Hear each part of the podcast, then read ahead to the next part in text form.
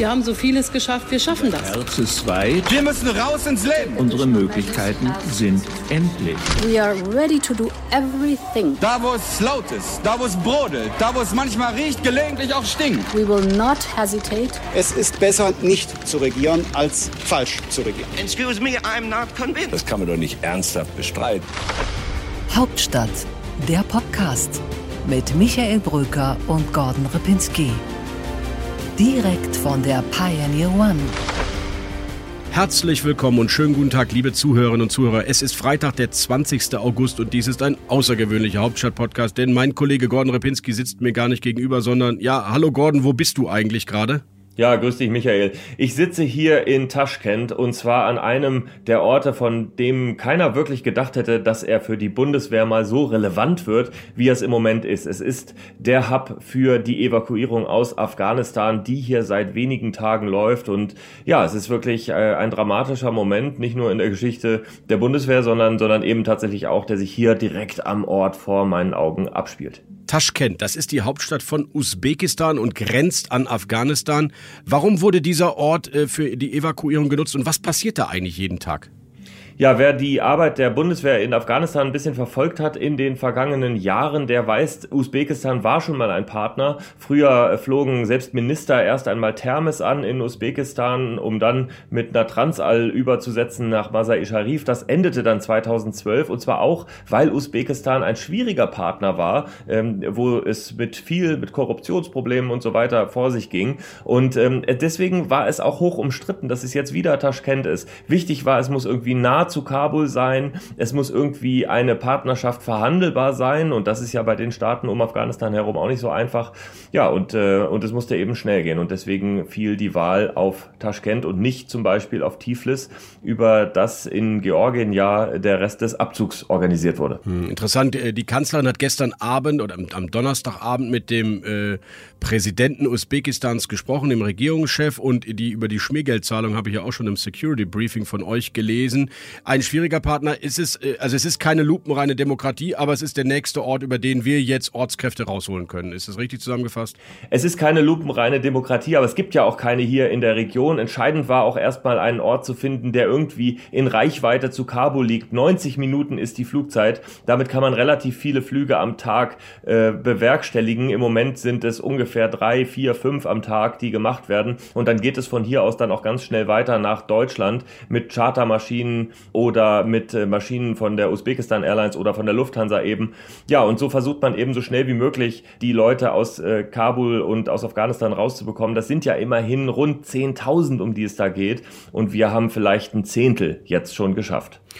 Wir reden gleich noch über die politischen Konsequenzen, Gordon, aber nochmal zu den Zahlen. 10.000, wir reden dann über Ortskräfte oder ähm, deutsche Staatsangehörige und deren Familien, die auf bestimmten Listen der Bundesregierung stehen, weil sie uns, der Bundeswehr, dem, der Bundesrepublik in den letzten Jahren geholfen haben und die wir eigentlich in den nächsten Tagen und Wochen auf jeden Fall rausfliegen wollen. Ist das so richtig? Ja, das ist richtig. Es war eine viel kleinere Zahl zu Beginn, äh, weil die Entwicklungshelfer nicht dabei waren und äh, in den Entwicklungsorganisationen im BMZ auch hat man bis vor äh, kurzem, also bis letzte Woche eigentlich noch gesagt, die Ortskräfte, die für Deutschland Entwicklungshilfe vor Ort gemacht haben, die sollen eigentlich drin bleiben. Das hat sich dann auf einmal dramatisch geändert, dann sollten die auch rausgeflogen werden und damit vergrößerte sich die Zahl dann enorm. 2000 Ortskräfte plus ihre Familien, also insgesamt dann ungefähr 10.000 Personen kamen dazu und damit wurde es dann auch zu einer komplizierten logistischen Organisation, äh, die äh, da stattfand und damit muss man auch sagen, ist auch Gerd Müller im äh, Kreuzfeuer der Kritik, denn auch er trägt seinen Teil dafür, dass es am Ende chaotisch wurde. Mhm. Wie viele kommen jetzt raus? Eine A400M trägt ungefähr 200 Passagiere, habe ich gelesen. Das sind die Transportmaschinen, mit denen wir jetzt gerade aus Kabul Menschen nach Taschkent rausfliegen. Wie viele sind denn schon rausgekommen und wie viele fliegen eigentlich pro Tag?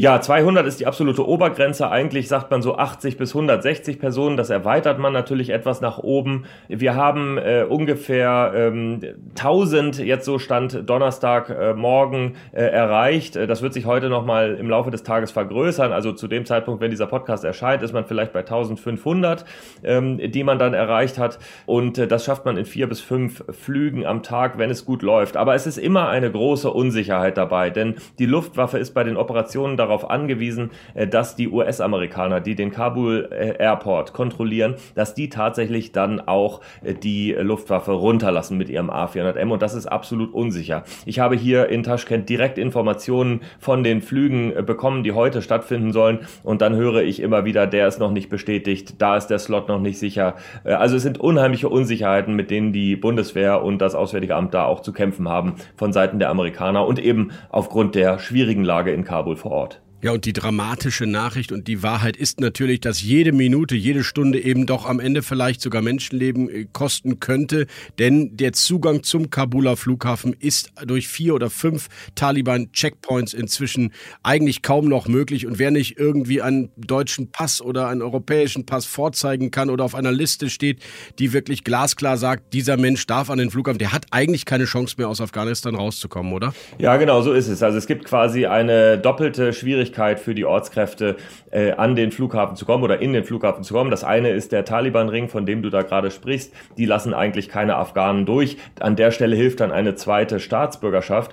Und dann kommt das zweite Problem am äh, Kabul-Flughafen, wo eben die Amerikaner äh, kontrollieren und erst einmal nur Ausländer äh, durchlassen auch. Ähm, da gibt es einen Sammelpunkt am Northgate des äh, Kabuler Flughafens, wo die Bundeswehr die Kontrolle hat äh, und dann eben eigene Leute auch reinlassen kann. Äh, aber da kam es zum Beispiel am Dienstag einmal zu Messerstechereien, zu Tumulten, zu Gewaltanwendungen, so dass äh, dieser Sammelpunkt dann auch geschlossen werden musste bis Mittwoch. Also es ist hochkompliziert für die Ortskräfte, selbst aus Kabul zum Flughafen zu kommen. Und dabei sprechen wir überhaupt nicht über die Ortskräfte, die im Norden zum Beispiel Afghanistans für die Bundeswehr tätig waren und die eigentlich faktisch keine Chance mehr haben, äh, nach Kabul zu kommen. Da sind einige hundert Kilometer auf einmal Meilen weit oder viel, viel mehr äh, als das entfernt, äh, fast unerreichbar weit weg. Soldaten, deutsche Soldaten stehen an einem Tor im Kabuler Flughafen und haben dort die Kontrolle, ist das richtig? Ja, an einem Sammelpunkt. Ne? Also es gibt zwei Tore, die mhm. den Zugang äh, zum äh, Flughafen äh, ermöglichen. Äh, das ist im Süden und im Norden. Und am Nordgate, äh, da gibt es dann wiederum mehrere Sammelpunkte und einer wird dann eben auch äh, durch die Bundeswehr organisiert. Ja, danke Gordon. Ähm, spannende Entwicklung. Die Welt schaut auf den Flughafen in Kabul und äh, du bist in der Nähe und hast die Evakuierung weiter im Blick. Ähm, ich freue mich, wenn du gesund wieder da bist. Ich glaube, wir müssen jetzt mal rübergehen in die politische Analyse dieses unglaublich schlimm gelaufenen Afghanistan-Desasters und gehen in den Deep Dive, oder Gordon? So machen wir das, Mick. Hauptstadt das Briefing mit Michael Brücker und Gordon Ripinski. Live von der Pioneer One. Unsere weiteren Themen heute. Im Deep Dive geht es jetzt gleich natürlich um das politische Desaster in Afghanistan, wie es jetzt weitergeht und vor allem die politische Aufarbeitung dieser Katastrophe. Im Interview kümmerst du dich dann, Mick, um ein Thema, das ja auch nicht ganz unter den Tisch fallen kann, nämlich die Krise der CDU, die Krise der Union, die Krise des Kanzlerkandidaten und wie es weitergeht. Du hast mit Carsten Linnemann gesprochen, mit einem der wichtigen Männer hinter Armin Laschet. In What's Right geht es um die Flutkatastrophe in Nordrhein-Westfalen und Rheinland-Pfalz und was das mit dem Bundestagswahlkampf zu tun hat. Und in What's Left kümmern wir uns um die Frage, wie es eigentlich mit Saskia Esken und Norbert Walter Borjans aussieht. Den beiden Parteivorsitzenden, die auf einmal vielleicht auch Ansprüche erheben, in der SPD vorne dabei zu sein, wenn es in die Regierung gehen würde. Und bei unserer beliebten Rubrik Ein Satz zu, das kürzeste Interview in Berlin, sprechen wir heute mit der jüngsten Ausschussvorsitzenden im Deutschen Bundestag, Güde Jensen, FDP-Politikerin und Chefin des Menschenrechtsausschusses.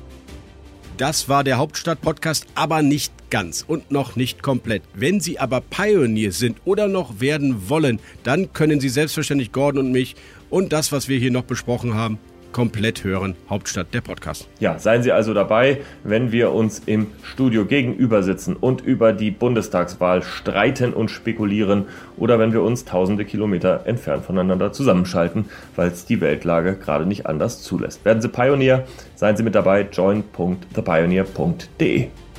Hauptstadt das Briefing mit Michael Bröker und Gordon Ripinski.